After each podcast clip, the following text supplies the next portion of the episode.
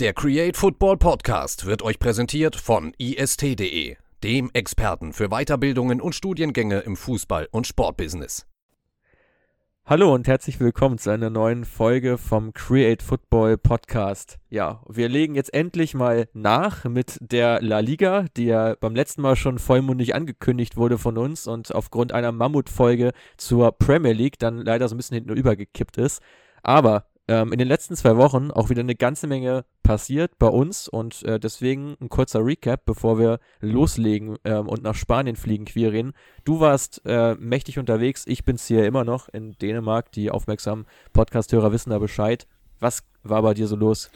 Ja, ich hatte äh, zwei spannende Tage auf der Spobis Sport Business Messe in Düsseldorf. Ähm, auch wieder sehr interessante Kontakte geknüpft, ein paar Leute wieder getroffen, ähm, sei es ähm, schon Leute, mit denen wir auch schon gearbeitet haben, auch einfach ganz neue Leute kennengelernt. Äh, sehr spannend. Leider nicht so viele Vereinsvertreter da gewesen, aber trotzdem äh, super spannende, ja, neue Kontakte geknüpft und davor, ja, wer unser Instagram-Story äh, immer wieder verfolgt, auch ähm, spannende Spiele in Deutschland, in Belgien und auch in Holland gesehen. De Kraker, 15 Minuten International Podcast. Wer da regelmäßig reinhört, wusste auch das jetzt schon. Äh, Habe ich gesehen, 4-3 für PSW, danach ein verrücktes Spiel in Lüttich mit einem deutlichen 13-0 über den Meister Brügge. Ja, war recht viel los bei mir, aber auch recht kalt abends immer in den Stadien. Das war ein bisschen so der Nachteil davon, dass jetzt auch wieder Winter wird. Aber hat sich wie immer sehr gelohnt. Ja, wir hatten ja so ein kleines Fernduell äh, und immer zwischendurch geschrieben, wer mehr Tore sieht äh, an dem Sonntag, als äh, du ja zwei Partien gesehen hast äh, mit dem Kraker und dann ja noch Lüttich gegen, gegen Brügge. Äh, und ich habe da versucht mitzuhalten mit Randers gegen Silkeborg und dann später ja noch äh, mit Jylland gegen Kopenhagen. Ähm, leider knapp unterlegen gewesen gegen dich, aber ich glaube, ähm, da hätten viele mit dir tauschen wollen ähm, mit den Partien, die du gesehen hast, nicht nur aufgrund des Torreichtums, sondern vor allem auch aufgrund der Atmosphäre, oder? In den Stadien. Ja, Atmosphäre war super. In, in Eindhoven ein bisschen enttäuschend von den Heimfans, da waren die Gästefans fast noch dominanter, außer natürlich dann gegen Ende hin, wo dann klar wurde, okay, Heimsieg. Ähm, aber in Lüttich, ja, da ist das Dach weggeflogen. Also brutale Choreografie zu Beginn. ähm, ich hatte eigentlich einen Sitzplatz, so hier mit Scouting-Ticket, aber das war am Ende ein Stehplatz über 90 Minuten. Äh, sehr emotionale Fans, hat wirklich viel Spaß gemacht und ja, sagen wir es mal so, ich habe es mir auch verdient gehabt, mal zwei torreiche, spannende Spiele mit guter Stimmung gesehen zu haben, weil die letzten Wochen war ich da schon eher nicht so verwöhnt davon. Definitiv. Verwöhnt wurden auch die Leute, die am letzten Freitag äh, dabei waren ähm, bei der neuen IST-Weiterbildung, ähm, digitale Kaderplanung. Wir haben da jetzt ja mächtig losgelegt äh, und über die Best Cases und Trends in der Kaderplanung gesprochen. Exklusiver Content gewesen für die Kursteilnehmer, sehr kleine Gruppe. Ähm, ja, hat super viel Spaß gemacht. Querin, wir haben uns ja im Vorfeld auch sehr intensiv darüber ausgetauscht, über eben äh, die beiden Thematiken und das auch so ein bisschen rückblickend betrachtet auf den letzten Transfersommer. Und ich glaube, da haben alle Teilnehmer auch sehr von profitiert. Ich habe danach viele Nachrichten bekommen, ähm, die nochmal gesagt haben, dass das ähm, ja sehr spannende Einblicke waren, natürlich auch eben aus dieser praktischen Sicht. Ähm, ähm, die wir ja auch bei Crit Football innehaben. Und ja, äh, man kann sich weiterhin anmelden. Ähm, da gibt es sehr regelmäßige Kursstarts auf der IST-Seite. Ähm, wie gesagt, digitale Kaderplanung heißt die Weiterbildung und das unbedingt mal auschecken, äh, um dann bei der nächsten ähm, beim nächsten Mal, ähm, beim nächsten Vortrag dabei zu sein, weil wir werden das Ganze immer fortlaufend aktualisieren. Es werden nie jetzt eins zu eins die gleichen Inhalte sein, sondern wir gehen da immer mit der Zeit und ähm, versuchen da natürlich immer up to date zu sein. Und das seid ihr auch aus dem Podcast gewöhnt. Ähm, Quirin, noch was zu ergänzen oder wollen wir reinstarten?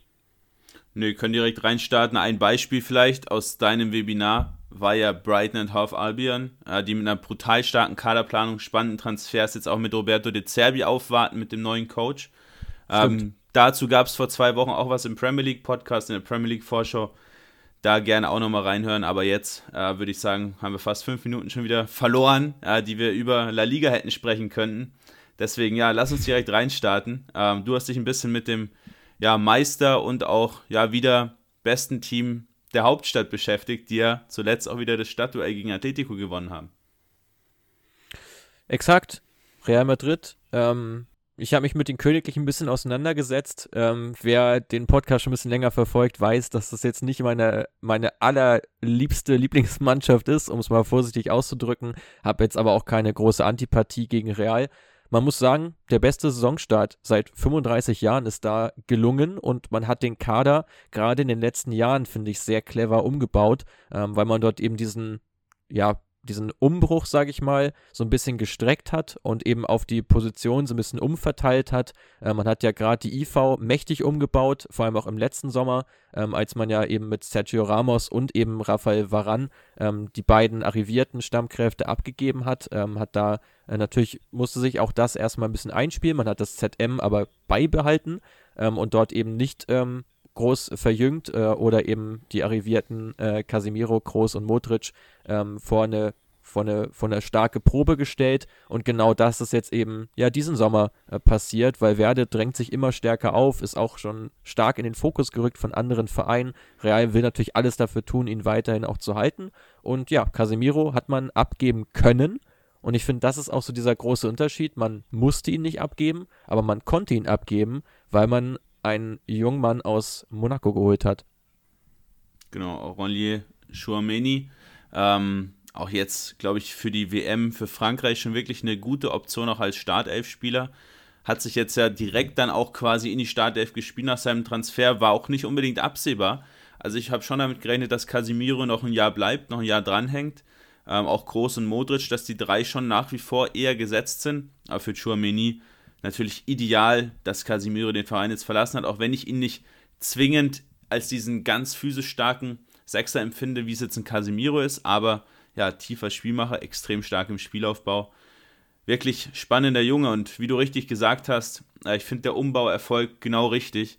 Nicht so wie bei ja, anderen Teams, die dann im Prinzip mal fünf rausschmeißen, fünf neu in die Startelf stellen, sondern mal einer in der Innenverteidigung, der neu kommt, ein Arrivierter, der rausgeht mal einer im Mittelfeld, dann mal wieder einer im Angriff, aber nicht so, ja, auf Teufel komm raus, jetzt alles umbauen und dann hoffen, dass es funktioniert.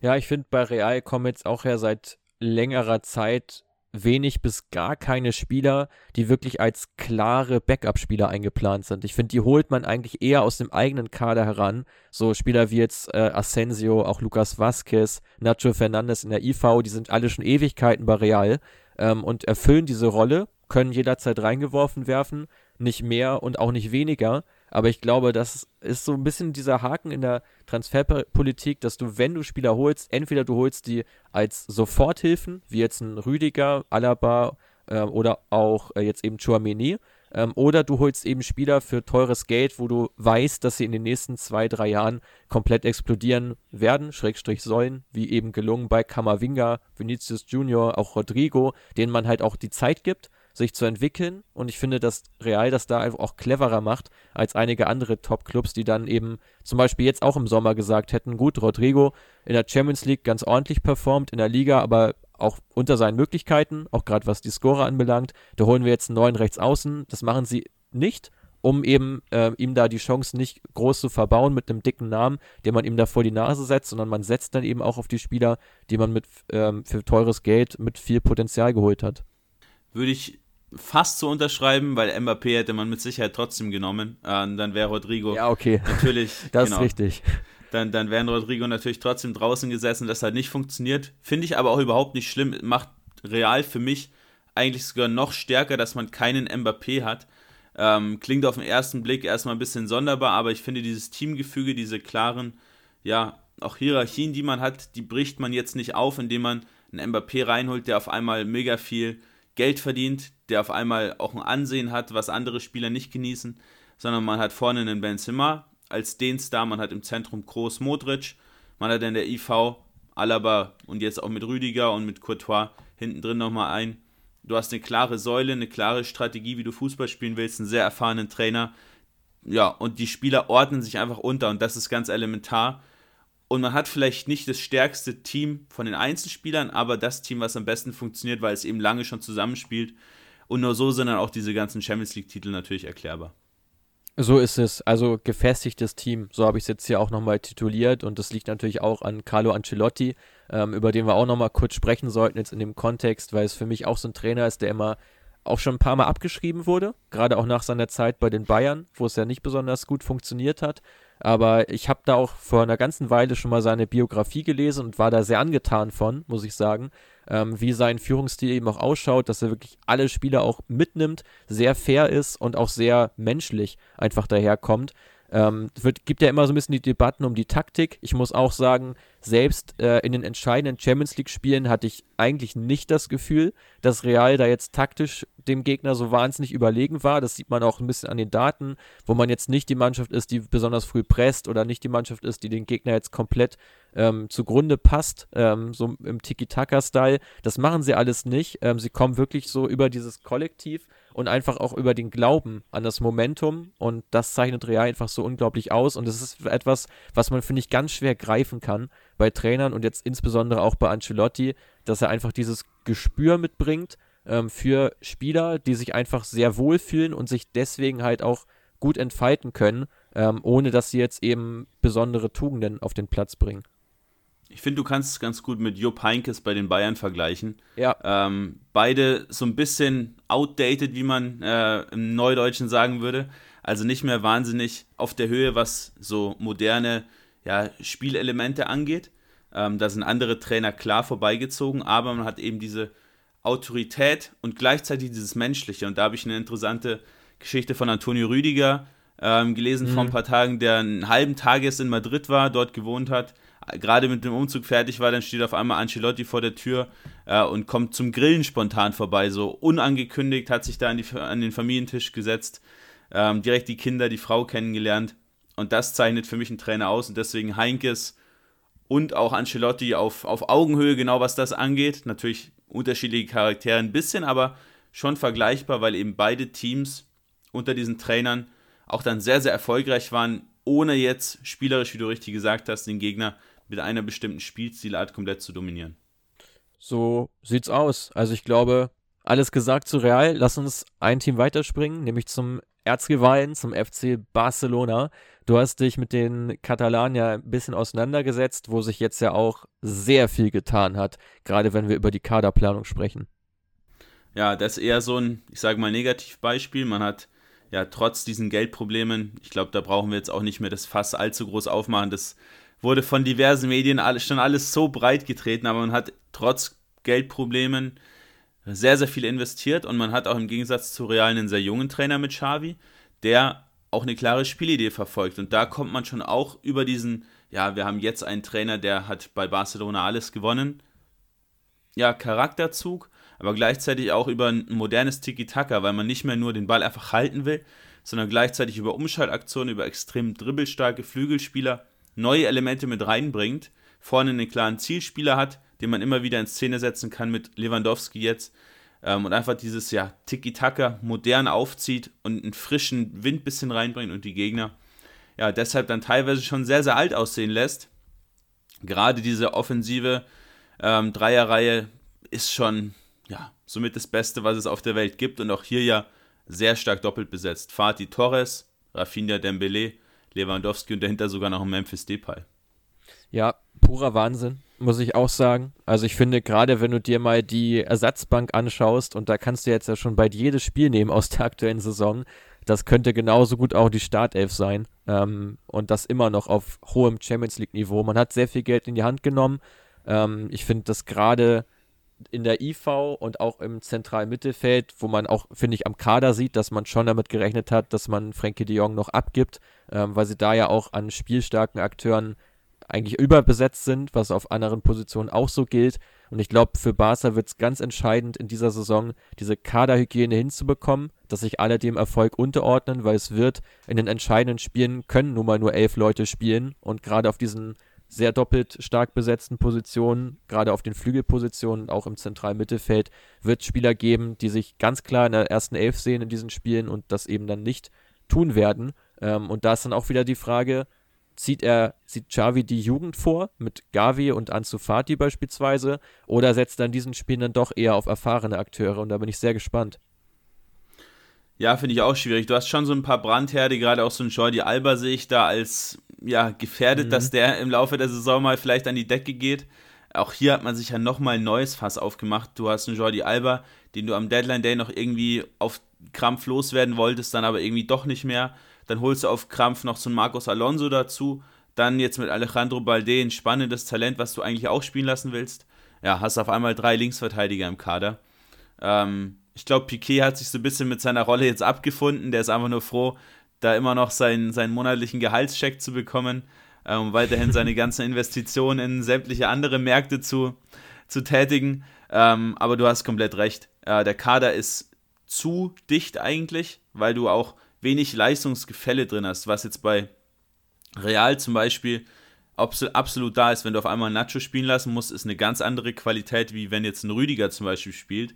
Aber durch diesen ja, absoluten Willen, durch diesen Teamgeist kannst du sowas problemlos auch ausmerzen, während du bei Barcelona vier, fünf Innenverteidiger auf einem Level hast, du hast im Mittelfeld fünf, sechs Spieler auf einem Level und genauso eben auch offensiv. Du kannst dadurch natürlich viel variabler auch ja, andere Spieler spielen lassen, wie jetzt gegen Etche, wo im Prinzip die zweite Mannschaft gespielt hat, die aber ja eigentlich auch die erste Mannschaft sein könnte, ganz richtig gesagt.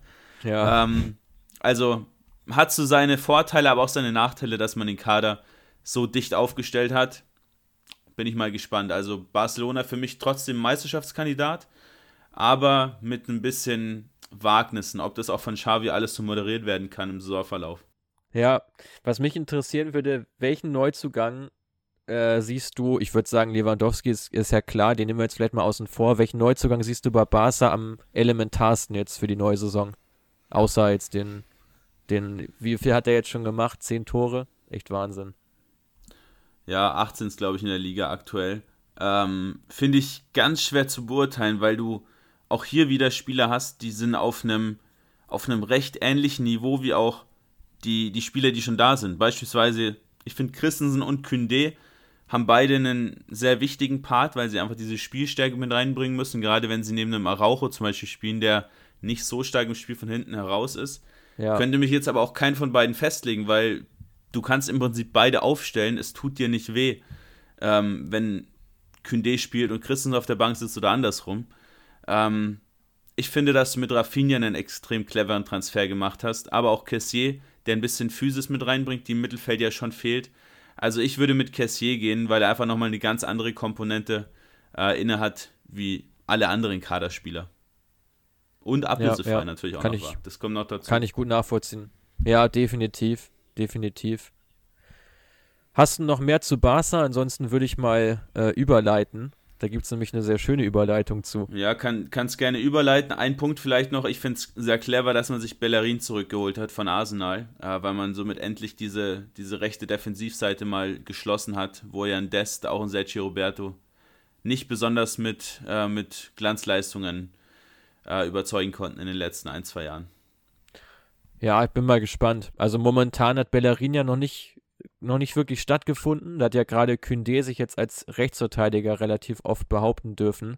Bin mal gespannt, ob sich das im Saisonverlauf noch ändert, weil du halt gerade in der IV ja so ein Überangebot an Spielern hast, dass die, glaube ich, schon teilweise ganz dankbar sind, dass sie den Kündé sonst ja auch als Rechtsverteidiger nutzen können.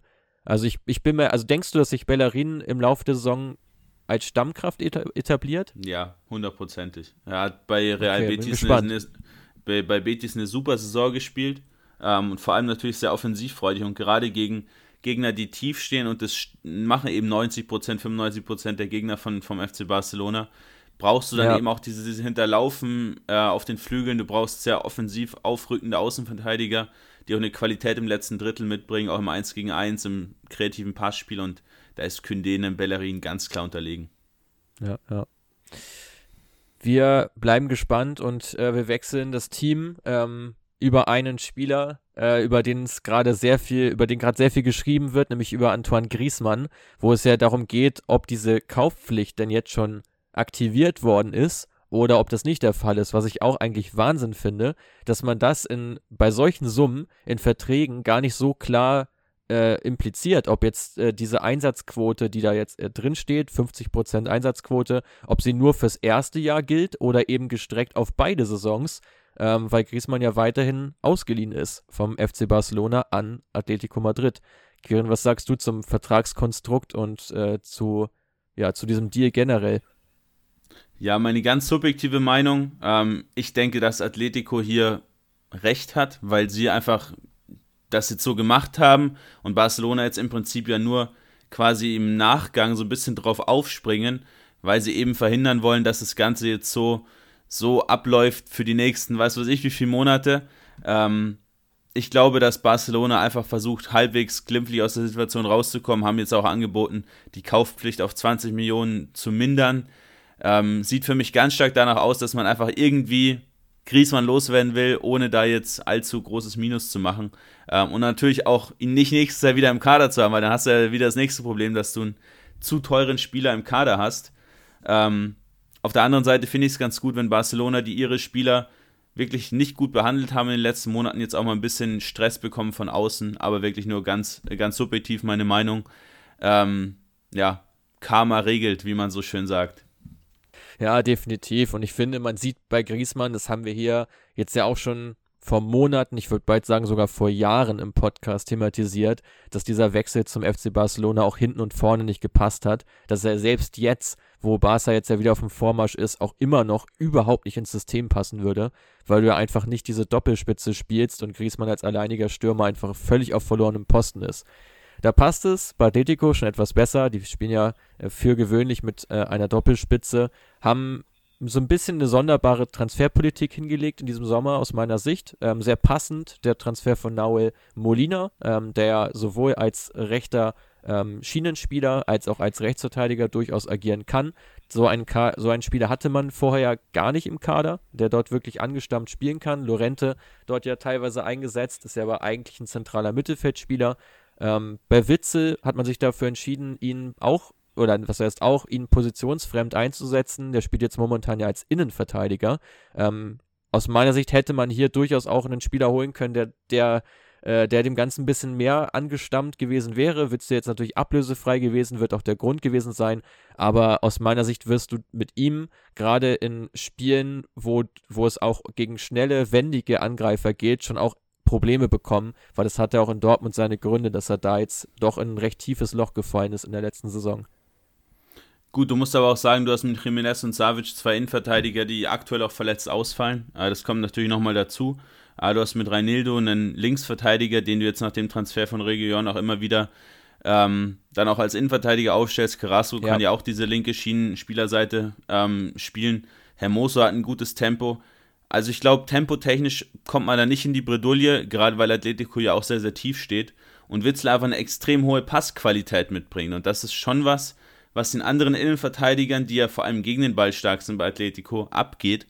Ähm, dementsprechend in einer spielstarken Dreierkette, die auch einfach den Aufbau leistet im System von, äh, von Atletico, ist so ein Spieler wie Witzel sehr wertvoll, auch wenn es auf den ersten Blick schon so ein bisschen sonderbar erschien, dass ein Spieler, der sein ganzes Leben lang Mittelfeld gespielt hat, auf einmal dann den zentralen Part in der Dreierkette gibt.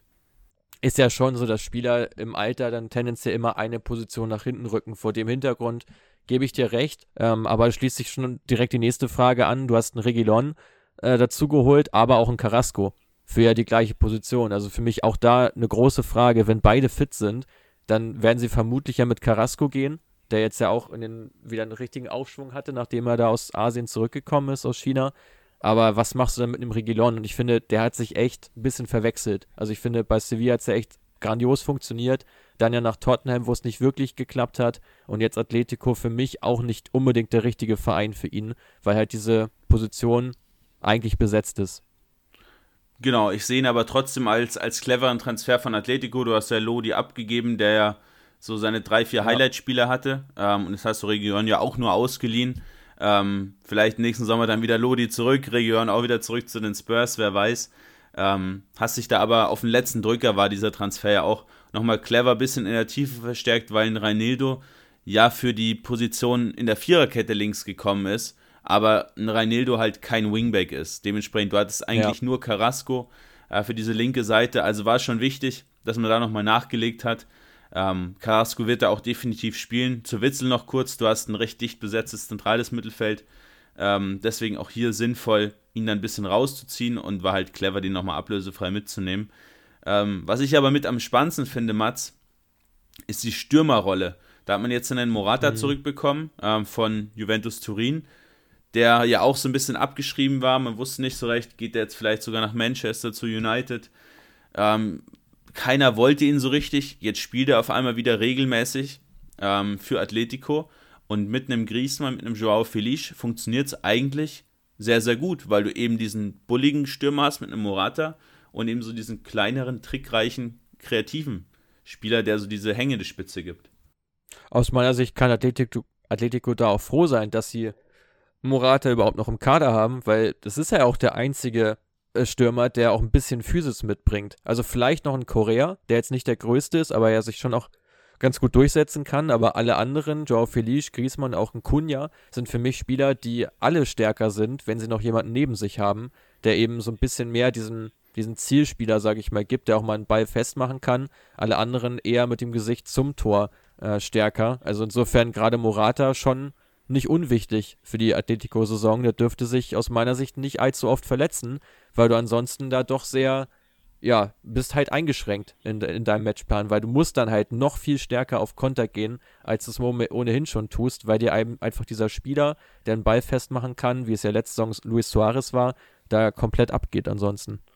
Absolut richtig. Ähm, ich sehe auch so ein bisschen diese Rolle neben einem Morata als die eigentlich auch überbesetzte. Joao Felice, ja. der jetzt meistens startet, weil er natürlich sich auch gut weiterentwickelt hat, jetzt gerade in der letzten Saison dann wechselst du eigentlich immer Griezmann zur 60. Minute ein. Ähm, aber vor allem Matthäus Kunja auch im Hinblick auf die WM hätte ich mir schon gewünscht, dass der mh, hm, vielleicht einen Leihwechsel nochmal anstrebt zu einem bisschen schwächeren La Liga-Team. Ähm, vielleicht auch nach Italien, wo ich ihn auch sehe mit seiner Kreativität, die er da rein hätte bringen können. Ähm, weil auf allzu viele Minuten wird er jetzt auch in der aktuellen Saison nicht kommen. Lemar ist ja auch noch da, der auch eine offensive Rolle neben einem, neben einem Morata theoretisch spielen kann. Ähm, ja, der hat sich auch, wie du so vorhin schön, schön gesagt hast, so ein bisschen verwechselt. Meinst du jetzt Kunja oder? Genau, Kunja. Ja, ja, das, da gebe ich dir recht. Also gerade, ich habe so ein bisschen drüber nachgedacht, so Juve, AC Mailand, die jetzt auch auf der, also er könnte ja sogar auch als Zehner spielen, hat er ja bei der Hertha ja. teilweise auch gemacht.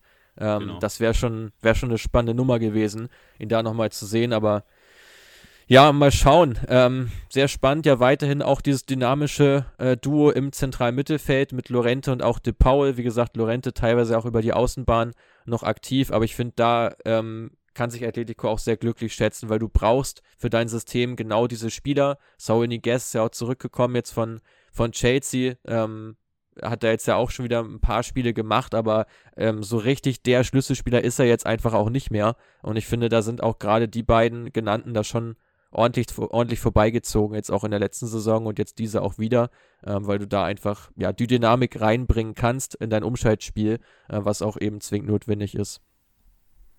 Dynamik ist ein ja eigentlich gar nicht so gutes Stichwort, wenn wir mal äh, über das nächste Team sprechen, Mats, und zwar über den FC Villarreal mit Coquelin, Capoue und Parejo im zentralen Mittelfeld. Da ist eher wenig Dynamik vorhanden, würde ich mal behaupten.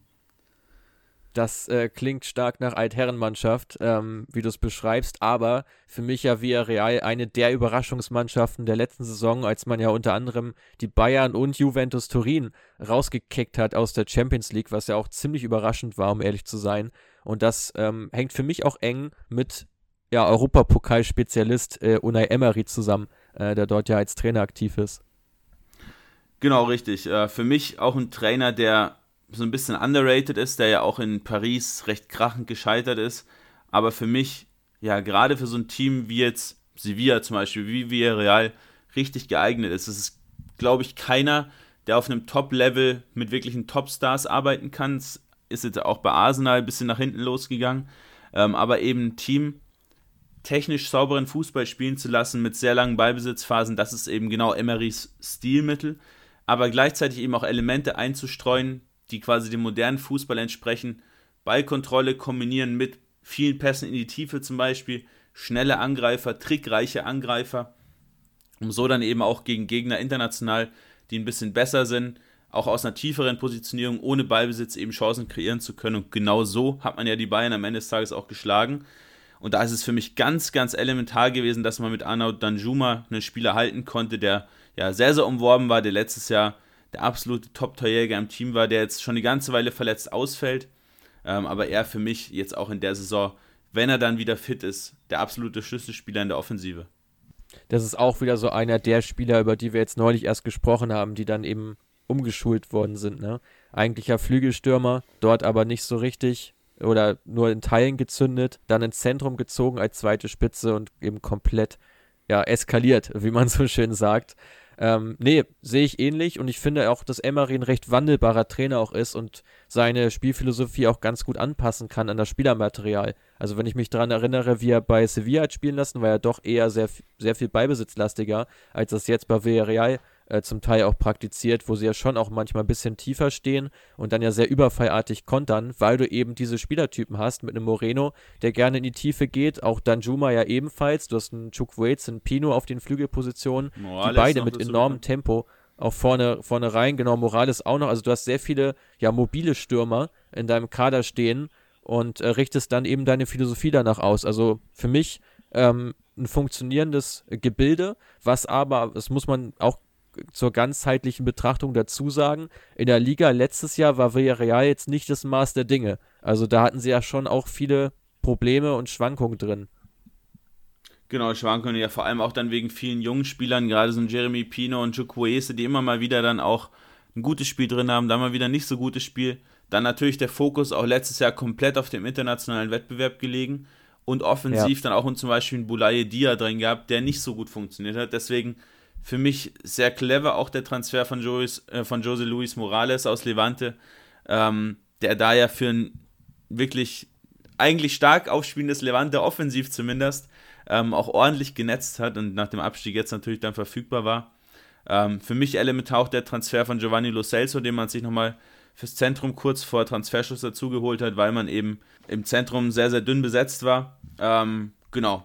Ansonsten noch sehr clever auch ähm, die Vertragsverlängerung bzw. das Halten von Pau Torres, dass man auch den nochmal ein Jahr länger an sich binden konnte.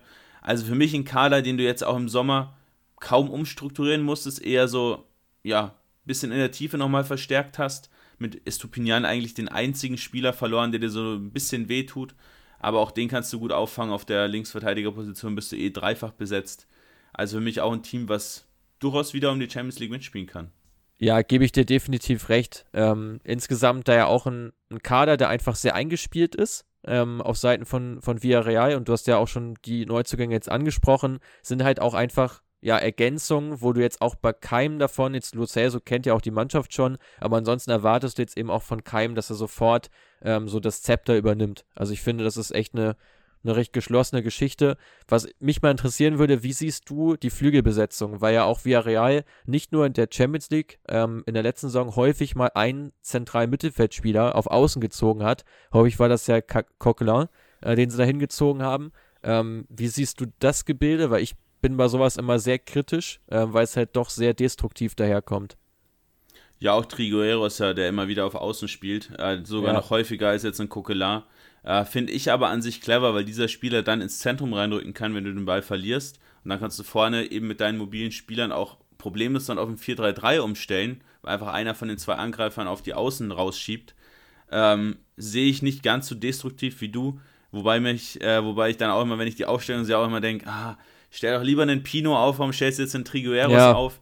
Ähm, der natürlich genau. überhaupt nicht das Tempo hat, nicht die Dribbelstärke, aber ähm, für mich auch ein Schachzug von Emery, immer wieder so zu agieren. Definitiv. Hast du noch weitere Punkte zu Villarreal? Du hast ja auch schon gesagt, um die Champions League mitspielen, da würde ich auch das Ganze unterschreiben. Ähm, aus meiner Sicht eigentlich nichts zu ergänzen. Hast du noch was? Nee, ich will jetzt unbedingt hören, was du zum FC Sevilla sagst. ähm, und ich erwarte jetzt eine Brandrede. Ja, also fangen wir mal an. Ältestes Team der Liga. Ähm, was sie stellen, sinnbildlich, ähm, ja, vor allem das zentrale Mittelfeld, muss ich sagen. Du hast extrem viele gleiche Spielertypen, die alle recht spielstark daherkommen, aber halt extrem torungefährlich sind. Also es sind alles keine Spieler, die in die Schnittstelle spielen, die wirklich den finalen Pass anbringen. Also im Endeffekt viel Dominanz, wenig Ertrag. In der letzten Saison hat das ja gereicht für die Champions League Qualifikation, weil man ja eine extrem starke Abwehr hatte, äh, mit Abstand auch die beste Defensive gestellt in La Liga, ähm, mit, mit sehr wenigen Gegentoren, was ja vor allem am äh, Dreizack äh, hing, nämlich der Keeper Bono, der auch weiterhin dort spielt, und eben vor allem die Innenverteidigung mit Kündé und Diego, Diego Carlos, die dich jetzt aber ja beide verlassen haben. So, und jetzt hat sich Sevilla ja überlegt, ja, oder auch nicht überlegt, wie sie die beiden eigentlich ersetzt bekommen. Man hat Macao dazu bekommen aus Galatasaray, was ich auch noch als einen recht guten und sinnvollen Transfer erachte, wenn man dann eben danach noch nachlegt. Aber was danach passiert ist, ist fast nichts mehr. Man hat nur noch Tanginian zu, äh, dazu, dazu geholt von den Bayern, ähm, der ja jetzt fest nach Sevilla wechselt, wo die Bayern aber jederzeit eine Rückkaufklausel drin haben, die auch schon festgelegt ist, also auch ein Transfer, wo man nicht das Heft des Handelns in der Hand behält, äh, auf Sicht gesehen. Und dann gibt es nur noch Karim Rekik, der auch in der letzten Saison ja schon der Backup-Spieler war und jetzt natürlich eine wichtigere Rolle bekommt. Also für mich die Innenverteidigung ganz, ganz stark geschwächt im Vergleich zur letzten Saison. Eine deutliche, ein deutliches Downgrade. Ähm, und für mich wird das jetzt auch ausschlaggebend dafür sein, dass Sevilla große Probleme kriegen wird, weil sie offensiv ähm, ja eh schon ein Problem hatten mit dieser Kreativität und defensiv wirklich von ihrer starken Stabilität gelebt haben, die es so aber in dieser Saison nicht geben wird. Punkt. ähm, nee, sehe ich absolut genauso. Sevilla ja auch ein Club, äh, der auch bei mir später nochmal im Verlauf des Podcasts eine kleine Rolle einnehmen wird. Äh, verrate ich noch nicht zu viel, aber den wir auch immer mal wieder diskutieren, äh, weil wir einfach die Transferpolitik nicht verstehen können. Macau finde ich clever, ähm, sehr physisch starker Verteidiger, geht so ein bisschen in diese Rolle. Diego Carlos, auch ein Spieler von keinem Top-Club, den man holt, der jetzt auch nicht wahnsinnig viel Geld kostet, aber der einfach in eine Rolle reinschlüpfen wird als Fels in der Brandung, wenn er dann mal fit ist, hat jetzt auch die letzten Wochen verletzungsbedingt passen müssen. Wenn du dann aber einen Nianzu hast, einen Rekik hast und dann auf einmal mit Kike Salas aus der zweiten Mannschaft und Nemanja Gudey, einem zentralen defensiven ja. Mittelfeldspieler, dem komplett jegliches Tempo abhanden gekommen ist, in der Innenverteidigung startest, ja, dann müssen wir da einfach draufhauen auf diese ganze Thematik. Und es war jetzt kein Spiel, wo du groß geschont hast, sondern es war zum Beispiel ein Champions League-Spiel und es war zum Beispiel auch ein Spiel äh, gegen Villarreal, wo man mit dieser Innenverteidigung gestartet hat. Und das ist einfach auch wenn wir beide Monchi schätzen, den Sportdirektor, eine komplette Kaderfehlplanung, äh, die da passiert ist. Ähm, und genauso geht es auch in der Offensive weiter, weil man hier mit Janusai einen Spieler geholt hat, den ich gut finde, der auch ein bisschen Tempo, ein bisschen Kreativität mit reinbringen kann. Und auch ein Isco, der so eine Rolle übernehmen könnte, der aber auch in den letzten ja, Jahren nicht so sonderlich viel gespielt hat. Weil dieses Hauptproblem, was du gerade richtig gesagt hast, Mats, letztes Jahr die drittmeisten Pässe der Liga extrem hoher Ballbesitz, aber nur 0,115 Expected Goals pro Schuss. Das mal in der Einordnung ist wirklich ein Wert für einen Absteiger. Das heißt, die Abschlussqualität, die Abschlusspositionen sind extrem schlecht, weil man es einfach nicht schafft, eine tiefer stehende Defensivkette ein bisschen auseinanderzuziehen. Man spielt fast nur Querpässe, man spielt fast nichts progressiv in den Strafraum hinein. Ja, und dann waren es im Prinzip nur die ja, großen Stürmer Enesiri und Rafamir, die da versucht wurden, ja, per Luftangriff ähm, in, in, in, den Zweikampf zu bringen.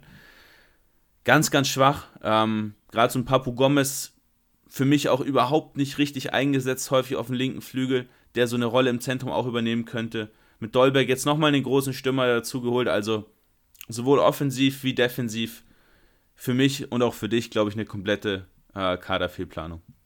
Ja, also vor allem, du sprichst es ja schon an, du hast ja auf anderen Positionen dann auf einmal Spieler geholt, wo du eigentlich auch gar keinen unbedingt bräuchtest. Also Dolbeck ist ja schon ein gutes Beispiel, wo du mit Siri und Rafa Mir zwei Stürmer hast ähm, und holst dann Dolbeck dazu. Das sind für mich auch alle drei Spieler, die ungefähr auf dem gleichen Niveau sind, die auch alle ungefähr gleich alt sind, was ja auch dann eigentlich eigentlich nicht so besonders viel Sinn ergibt. Und genauso sehe ich auch den Transfer von Alex Tejisch, äh, den man ja von Man United erstmal ausgeliehen hat. Ja, um eine Alternative zu Acuna zu haben, durchaus sinnvoll. Aber jetzt hast du zwei, äh, ja, schon sehr starke, finde ich, äh, Linksverteidiger, während du halt in der Innenverteidigung ähm, richtig gucken musst, wo du bleibst. Und ich kann mir auch gut vorstellen, dass man im Laufe der Saison vielleicht auch auf den Gedanken kommt, einen Alex Tejisch äh, auch in die IV zu stellen. Da wäre ich jetzt nicht überrascht von, ähm, weil du einfach du brauchst da Qualität und mit einem Good Day wird es schlichtweg nicht gehen. Der war ja auch in der letzten Saison eigentlich schon größtenteils Backup. Äh, und wie gesagt, im Zentralmittelfeld, du hast viel zu viele äh, überaltete Spieler, ähm, die auch da keine Dynamik reinbringen. Äh, das Thema, was wir auch vorhin ähm, schon bei Atletico so ein bisschen hatten, ähm, das geht dir ja auch komplett abhanden. Und jetzt machst du im Endeffekt, und das finde ich ja am verwunderlichsten an allem, du machst insgesamt über 60 Millionen Transfer plus hast dazu noch die Champions League-Einnahmen, weil du ja an der Gruppenphase teilnimmst und du reinvestierst es nicht. Also bei allen Sparzwängen und Corona-pandemischen ähm, Auswirkungen auf den Verein, das kann ich nicht nachvollziehen. Also das, ich weiß nicht, wo das Problem liegt, ähm, dass man da so gar kein Geld in die Hand genommen hat, um sich eben auf ja, Key-Positionen zu verstärken. Ja, kann ich, kann ich nur komplett unterschreiben. Äh, Sehe ich auch gar nicht, vor allem, wie du richtig gesagt hast, da gibst du dann Geld für Spieler aus, ja, wo es nicht zwingend notwendig war, auch wenn jetzt ein Janusai zum Beispiel ablösefrei kommt, ein Dolberg nur geliehen ist, aber die kosten natürlich trotzdem Gehalt. Ähm, und dann nicht nochmal 10, Minuten, 10 Millionen in einen weiteren wirklich qualitativ hochwertigen Innenverteidiger zu stecken, finde ich schwierig, gerade auch, weil auch Nian Su jetzt nicht von heute auf morgen auf einmal da die Kohlen aus dem Feuer holen wird. Ähm, ja. Einen entscheidenden Punkt sehe ich noch, und es ist ähm, die Laufstärke im zentralen Mittelfeld, beziehungsweise im gesamten Kader, aber vor allem im zentralen Mittelfeld. Du hast nur Spieler, die den Ball annehmen, Ball kurz halten, weiterspielen. Du hast keinen richtigen Box-to-Box-Midfielder, der mal den Ball nimmt, ins ja. letzte Drittel eindringt. Und deswegen hast du einfach die Problematik, wenn der Gegner mit zehn Mann sich im eigenen Drittel positioniert, du kommst nicht mal ins letzte Drittel, um dann mal aus dieser berühmten Zone 14, diese Zone vor dem Strafraum, ja. mal einen Abschluss zu nehmen oder mal einen Pass in den Strafraum, in eine Schnittstelle zu spielen. Da kommst du gar nicht erst hin.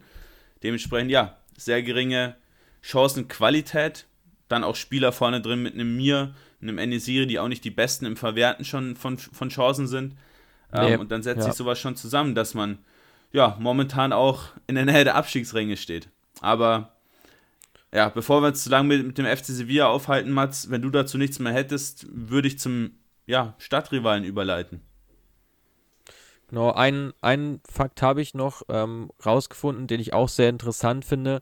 Man hat sich im Kaderwert insgesamt um 100 Millionen verschlechtert, was insgesamt einen Verlust von ja, einem Viertel bedeutet und ist da unter anderem hinter Real Sociedad und Villarreal zurückgefallen. Und das in einer Transferperiode finde ich auch wirklich sehr alarmierend, was dort gerade passiert beim FC Sevilla. Es, mir blutet das Herz, weil ich das Team eigentlich sehr mag äh, und auch die Stadt natürlich sehr, sehr, sehr cool finde.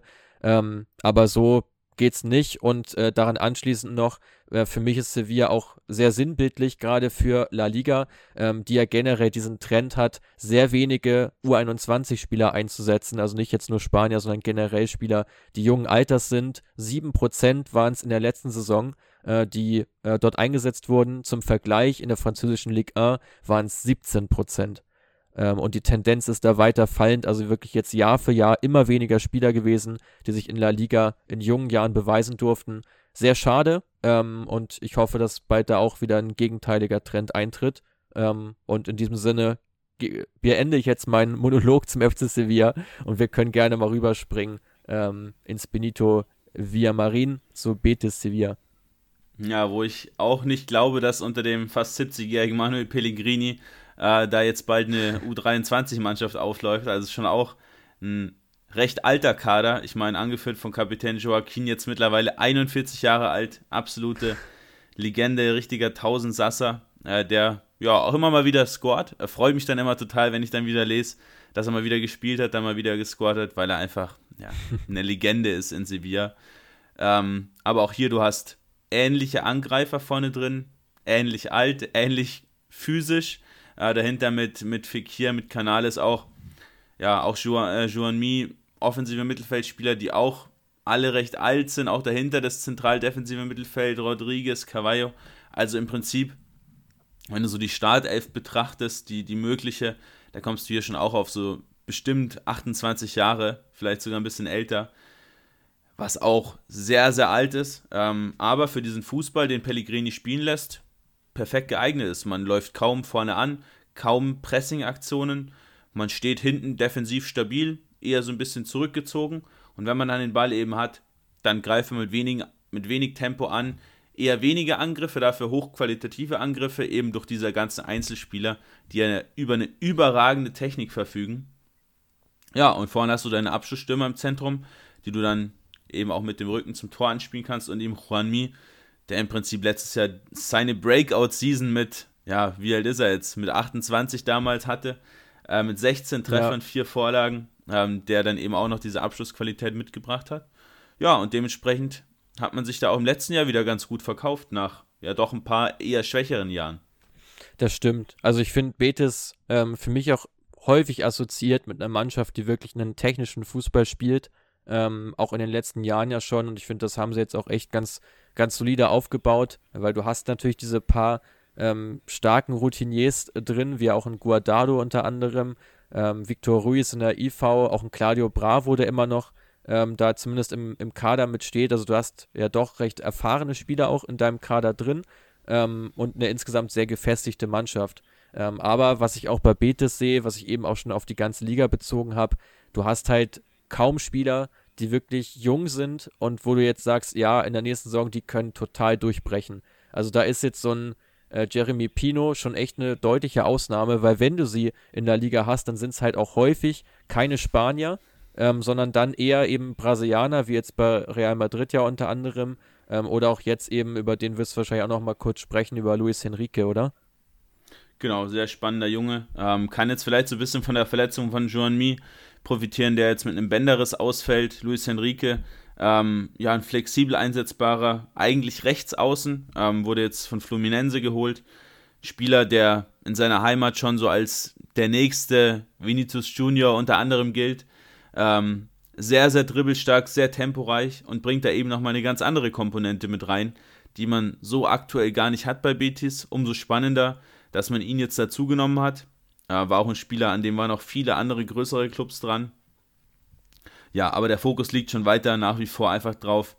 Ja, der Gegner kann sich ruhig hinten reinstellen, weil wir haben die Qualität am Ball, um den Gegner dann noch ausspielen zu können. Ähm, du hast jetzt auch keine großen Veränderungen vorgenommen im Kader. Du warst mal kurz an Hussein Aouar interessiert, der ja auch wieder genau in diese Rolle eher langsam, eher spielstark reingepasst hätte. Ähm, so ist Henrique eigentlich der einzige richtige Neuzugang neben Luis Felipe, den wir beide nicht ganz so stark finden, der auch gegen den Ball in der Innenverteidigung Probleme in der Luft, aber auch am Boden hat. Ja, schwierig. Der ersetzt Marc Bartra, aber auch sonst hast du in der Defensive ja wieder sehr erfahrene Leute mit Pesella, mit Ruiz. Ähm, da wird sich nicht viel unterscheiden zur letzten Saison bei Betis. Man will wieder oben mitspielen. Wieder auch Richtung Champions League, glaube ich, tendieren. Ähm, würde ihnen, glaube ich, finanziell gut schmecken, aber ja, vom Spielerischen her glaube ich, dass du dann gegen so richtig dynamische, physisch starke Mannschaften in, in der Champions League doch Probleme bekommen würdest. Ja, kann ich mir auch sehr gut vorstellen. Also für mich kann Betis aber auch eine Mannschaft sein, die jetzt ähm, so ein bisschen der Profiteur sind äh, von anderen Teams, die da jetzt einfach ein paar Probleme haben. So gerade Atletico, wie schon angesprochen, wenn da jetzt Morata länger ausfallen sollte, bist du da halt schon taktisch ein bisschen eingeschränkt. FC Sevilla sehe ich auch dahinter, äh, klar hinter Betis in der neuen Saison. Ähm, muss man natürlich mal schauen, was eben mit Mannschaften wie Bilbao beispielsweise passiert, ähm, die ja auch eigentlich eine ähnliche Grundvoraussetzung haben wie Betis, ja auch einen sehr gefestigten Kader, ähm, wo sich wenig getan hat. Ähm, ja, kann man, glaube ich, sehr gespannt von sein und Betis könnte eben ein Nutznießer werden in der neuen Saison aus meiner Sicht. Wenn jetzt mal davon ausgehen, Mats, die ersten drei sind gesetzt, Real, Barca und Atletico. Jetzt nicht, vielleicht nicht in der Reihenfolge, aber ich gehe davon aus, dass die drei sich auch wieder für die Champions League qualifizieren. Wer ist für dich ähm, das Team, was du am ersten auf Platz 4 siehst? Hm. Ich würde, glaube ich, mit Villarreal gehen. Ich auch. Ähm, ich denke, die beiden Teams aus Sevilla werden sich dahinter einpennen. Ich glaube, dass sich der FC Sevilla noch fängt, weil man ja dann doch eine höhere individuelle Qualität auch hat. Ähm, da kann es aber auch passieren, dass man vielleicht nur in die Conference League abrutscht oder vielleicht sogar ganz rausrutscht, wie es ja via Real passiert ist in der letzten Saison. Ähm, bin ich gespannt. Also ich, ich sag's mal so, ich halte es für realistischer, dass Sevilla Siebter wird und damit gar nicht spielt, als dass sie in die Champions League kommen. Also mit der These würde ich wirklich gehen. Es sei denn, sie legen jetzt im Winter wirklich stark nach. Das weiß man jetzt natürlich alles noch nicht. Ähm, da ist ja auch noch mächtig Zeit, dann nochmal nachzujustieren. Aber wenn der Kader so bleibt, dann ähm, würde es mich sehr überraschen, wenn man da unter den ersten vier steht am Ende. Perfekt. Ähm, ich glaube, Platz 7 ist sogar noch Conference League, wenn mich nicht alles täuscht. Ähm, aber ich, ich kann da auch. Es kommt auf den Pokal auch, an. Bin ich da mittlerweile auch gar nicht mehr durch, was, was da in den Ligen mittlerweile passiert. Kommt auf den Pokalsieger an, glaube ich. Wenn der Pokalsieger drüber steht. Ähm, wie, auch bei den, wie auch bei den anderen Top-Ligen wollen wir jetzt nochmal so ein bisschen überleiten zu zwei, drei Teams to watch, auch einem Team not to watch äh, und auch Playern to watch. Also nochmal ein bisschen, ja, bisschen nerdiger, sagen wir es mal so. Ähm, was, sind denn, was ist denn so ein Team, was du jedem mal so ans Herz legen würdest, wenn man mal so an einem verregneten Sonntagnachmittag sich ein bisschen spanische Sonne ins Haus holen will? Äh, würdest du da empfehlen, vielleicht mal nach Valencia zu fliegen oder dann vielleicht doch nach Mallorca? Was sind so die Teams für dich, ähm, ja, die du ans Herz legen kannst mal äh, für so einen entspannten Fußballnachmittag?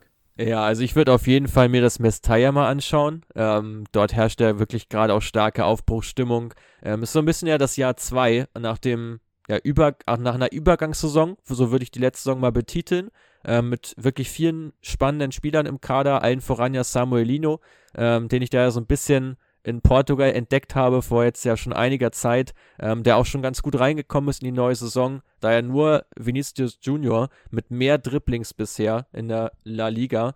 Dazu das mit Abstand jüngste Team, also ein bisschen gegen den Trend, äh, mit knapp 23 Jahren, viel Beibesitz, immer wieder ins 1 gegen 1, gerade auf Außen, dann auch ein hohes Pressing mit einer hohen Intensität, niedrigen PPDA. Also Valencia macht bisher richtig viel Spaß.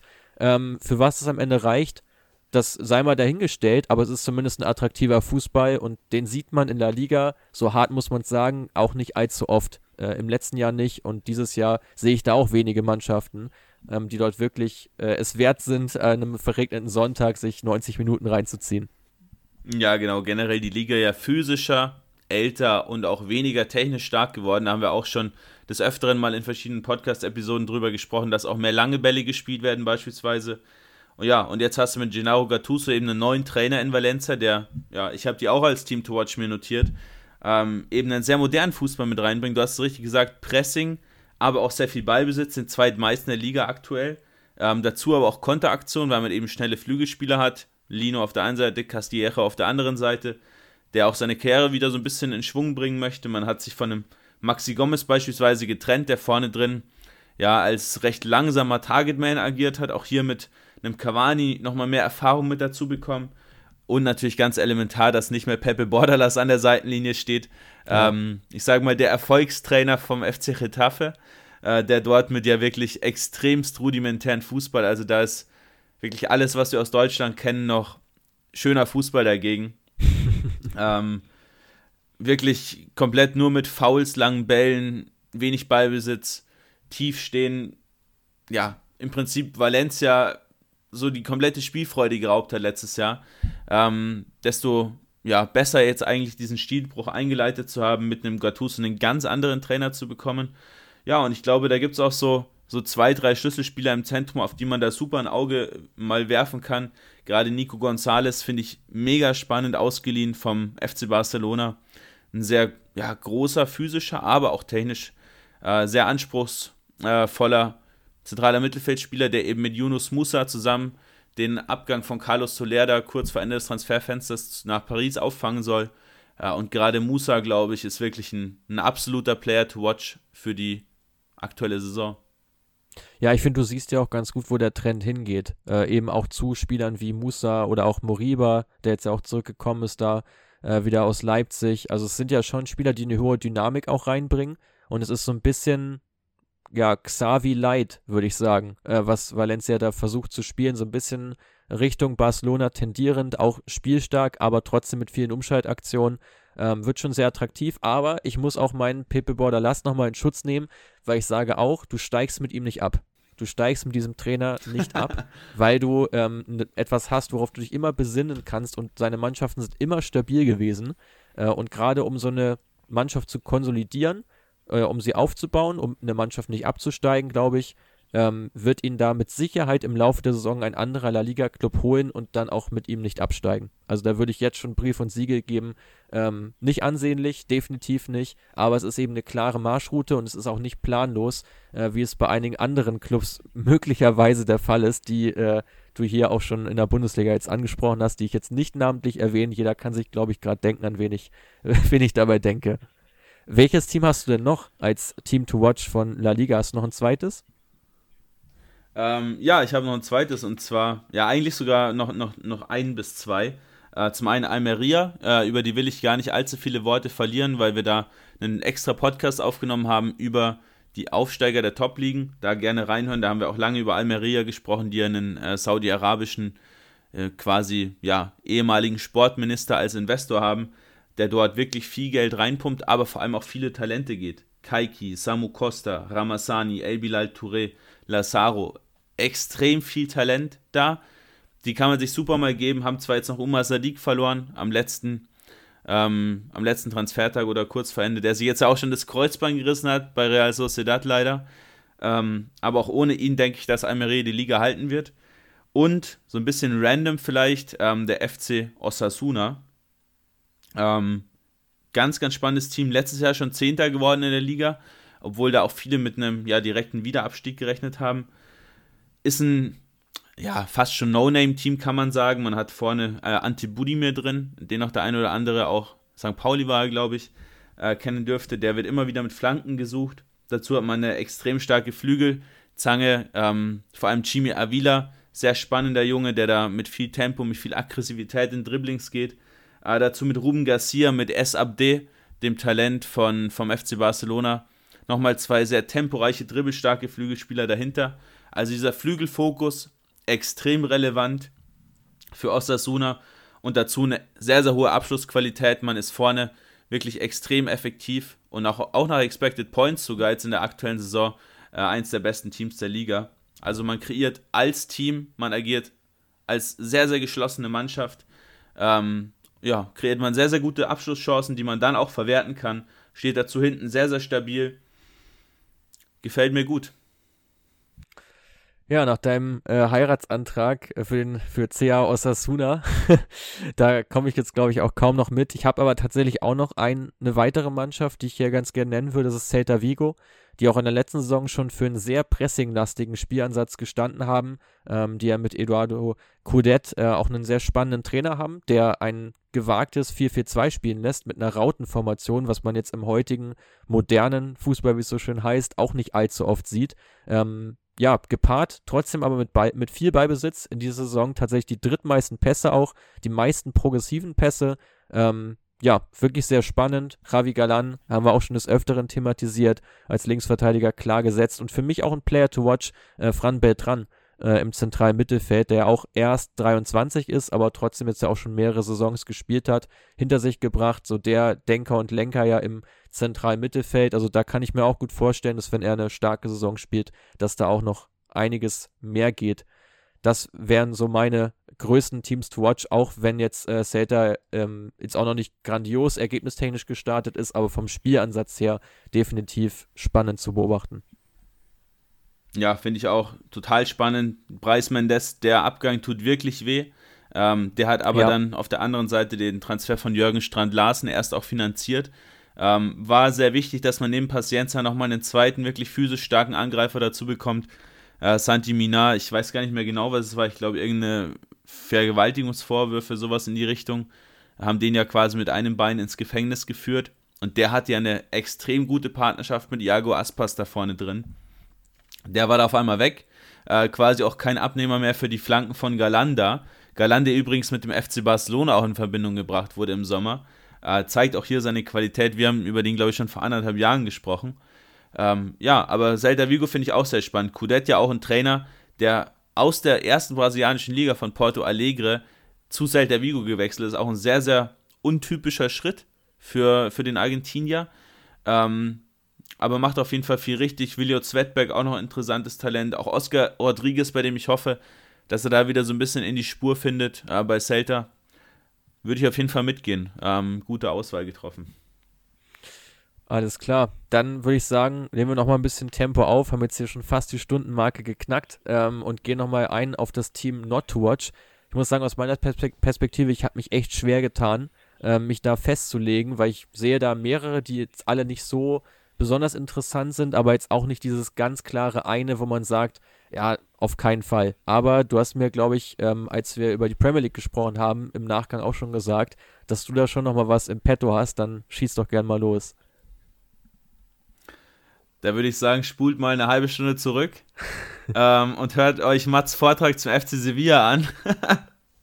ich glaube, dann haben wir unser Team Not to Watch schon, ähm, mit dem wir, glaube ich, beide gut leben können. Ähm, nee, aber jetzt mal im Ernst, Sevilla sehe ich da wirklich weit oben. Ich habe mir ein paar Sevilla-Spiele angesehen, auch Teile von dem Spiel ähm, gegen Kopenhagen. Ist wirklich sehr, sehr sehr, sehr mühsam. Also es macht auch wenig Spaß, sich das anzuschauen, weil sehr wenige Torchancen entstehen, weil gerade gegen ein bisschen schwächere Gegner diese defensive, ja, fehlende Stabilität ähm, Sevilla es ja auch nicht so richtig ausgenutzt werden kann. Und vorne macht man halt dann trotzdem keine Tore, kreiert keine Chancen. Ähm, auf der anderen Seite Getafe, Cadiz, Etche sehe ich da auch noch, aber das sind Teams, wo, glaube ich, sowieso niemand so richtig damit rechnet, dass das Teams sind, die einen sehr attraktiven Fußball spielen. Und äh, den FC Mallorca würde ich da noch mit reinbringen, bei denen ich auch glaube, dass die wieder absteigen werden jetzt in der Saison. Aber die haben natürlich immer noch den Vorteil der Insel. Ähm, da würde ich mir schon trotzdem mal ein Heimspiel anschauen. ja, nee, da hast du recht. Also gehe ich mit. Cadiz habe ich mir auch noch aufgeschrieben und äh, für mich auch noch Rayo Vallecano, die ich auch nicht so stark sehe. Die haben ja eine ganz brutale Hinrunde gespielt in der letzten Saison mit Platz 6, dann in der Rückrunde schon stark nachgelassen. Sowas rächt sich meistens in der Folgesaison, dass die auch nicht allzu stark werden dürfte. Ähm, ja, aber ich finde generell, du hast viele Mannschaften auch unten drin, jetzt in La Liga, auch so im unteren Mittelfeld, die jetzt alle nicht so besonders attraktiv sind, wo man sagt, ja, hier auf jeden Fall mal reinschauen. Also ich glaube, die, die wir uns jetzt rausgegriffen haben bei den Teams to Watch, sind auch schon wirklich die interessanten und alles andere ähm, ist jetzt auch nicht so, dass man sich jetzt äh, da fünf oder sechs Spiele in der Saison unbedingt anschauen muss. Also ich glaube, da gibt es deutlich interessantere Teams in anderen Ländern, um es mal so auszudrücken. Aber den einen oder anderen Spieler, wirst du bestimmt auch noch mal im Petto haben. Ein paar haben wir jetzt schon angesprochen. Ich nehme mal die vorweg, die ich hier stehen habe, die wir jetzt aber schon besprochen haben. Das sind zum einen Samuelino, äh, auch Jeremy Pino natürlich, ähm, auch Svedberg, ähm, der hoffentlich ein bisschen reinkommen wird bei Celta Vigo. Paul, Paul Torres sowieso, haben wir jetzt alle schon besprochen. Ich habe hier jetzt noch zwei weitere stehen. Ähm, wie viel hast du noch? Ich muss jetzt erstmal eine Lanze brechen für Rayo Vallecano. Die werden bei mir fast auf der Team-to-Watch-Liste gelandet. Echt? Äh, weil ich finde, die haben einen ganz klaren Spielansatz, viel Umschaltfußball, ähm, auch ein spannendes Team eigentlich, also ein bisschen, äh, so ein bisschen wild, diese ganzen Geschichten, die da um den Transfer von Raul de Tomas ähm, so kursieren. Aber wenn der dann da im Winter auch noch dazukommt, ist es ein Team, was auf jeden Fall auch angeschaut werden kann und natürlich auch coole Lage in Madrid, das kommt noch dazu. Ähm, aber die haben letztes Jahr schon auch Spaß gemacht. Es war so ein bisschen mit Osasuna die zwei No-Name-Teams, die sich oben so ein bisschen festsetzen konnten. Aber du hast natürlich recht, Rückrunde war nicht mehr ganz so stark. Ähm, ja, ich habe drei Schlüsselspieler, äh, beziehungsweise drei Player to watch. Fang du doch mal gerne an. Äh, kannst ja mal schauen, ob, ob, du mir einen wegschießen kannst. Ich, ich schaue mal auf jeden Fall. Also, wen ich ganz interessant finde, ähm, ist Kopete äh, in der Innenverteidigung. Ähm, der ist aus La Liga DOS zu Mallorca gewechselt, hat in der letzten Saison extrem starke Daten, also da wirklich kein, kein subjektiver, keine subjektive Wahl bei mir, sondern eine sehr objektive. Auch in dieser Saison wirklich sehr, sehr stark in der Antizipation, auch noch ziemlich jung äh, als IV ähm, und ja, also für mich einer, den man auf jeden Fall mal im Auge behalten sollte. Wird wahrscheinlich keiner sein, der jetzt groß Bäume ausreißt. Als Innenverteidiger auch immer schwer möglich. Aber da gerade datenbasiert äh, werden wir es natürlich weiter beobachten und mal schauen, ob sich seine Leistungen jetzt auch in der Liga weiter bestätigen.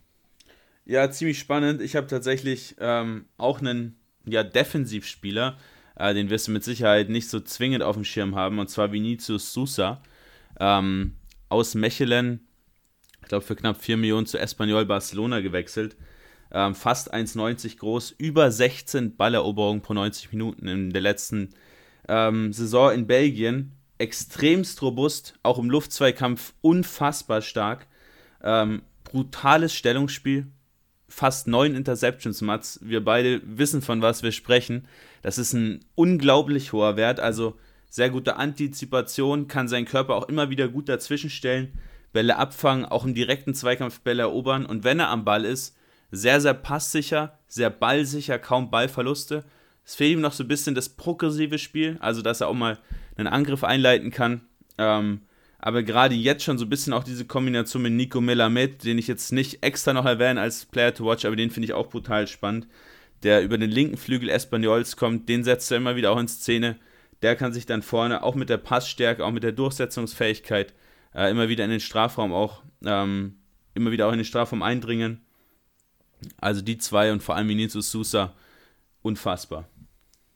Ja, finde ich extrem spannend. Hatte ich tatsächlich auch noch nicht so stark auf dem Schirm, aber ich finde, das passt auch wieder ganz gut, dass du äh, in La Liga auch Spieler hast, die eine recht hohe Physis haben und auch gegen den Ball äh, recht recht gut dabei sind. Ähm, die müssen dann teilweise auch gar nicht technisch auf, auf absolutem Top-Niveau sein, um da wirklich sehr gut zu performen. Was ja schon eine Laufliga ist, würde ich jetzt mal so betiteln. Ähm, einen weiteren habe ich noch, das ist Samu Costa von Almeria äh, mit 21 Jahren, ähm, schon einer der Schlüsselspieler ja im äh, zentralen Mittelfeld, kam 2021 ja vom SC Braga, auch schon für über 5 Millionen, also auch ein recht teures Investment, das sich aber definitiv auszahlt. Der Portugiese als Linksfuß so ähm, die spielstarke Instanz, äh, sage ich mal, beim Aufsteiger bei Almeria, auch sofort eben gesetzt in der Liga. Wie gesagt, sehr hohe Passqualität, finde ich auch sehr, sehr spannend ähm, als Deep Blank Playmaker.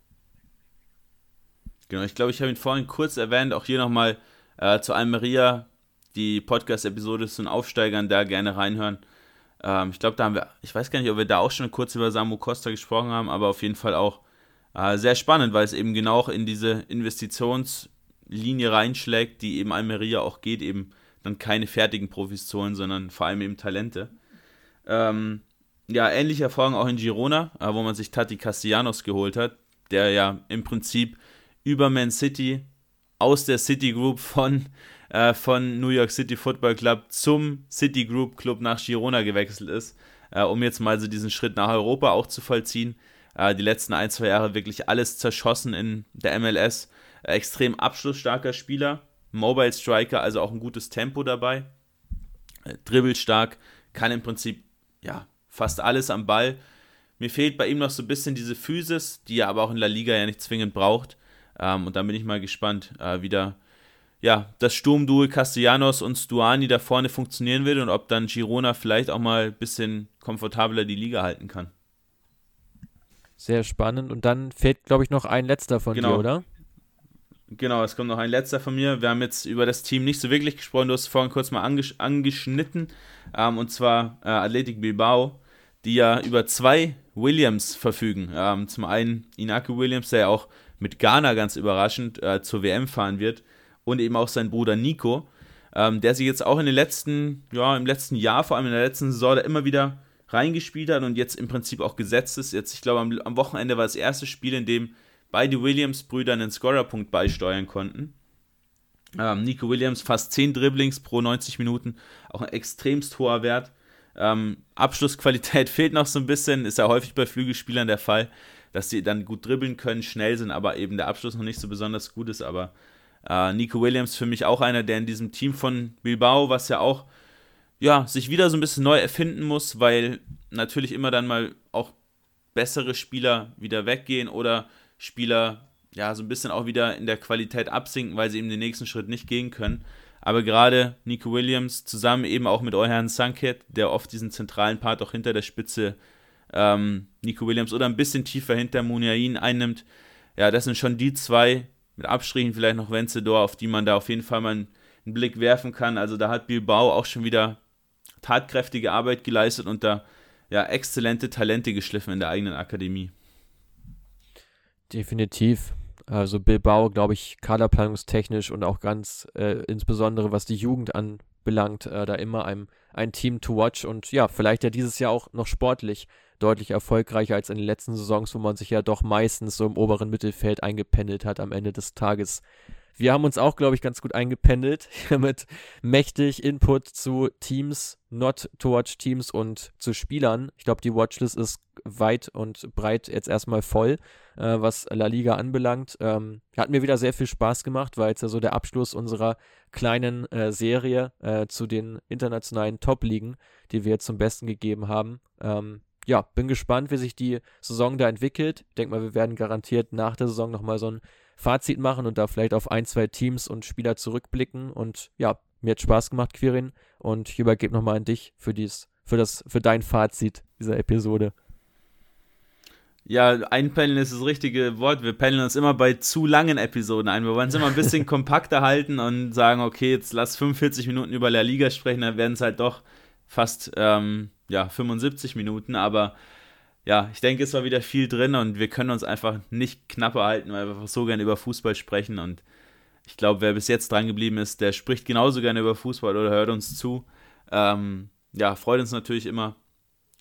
Lasst uns gerne Bewertung da bei Spotify etc. Genau, und dann war es es auch von mir. Interessante Ankündigung noch. Die Tage kommen jetzt auch die ersten Ones to Watch. Also auch hier wieder in Richtung Player to Watch die Spieler der Ligen, äh, die ihr auf dem Fokus oder auf dem Schirm haben solltet. Da dann auch mal ein bisschen ausführlicher, 10 Spieler pro Liga.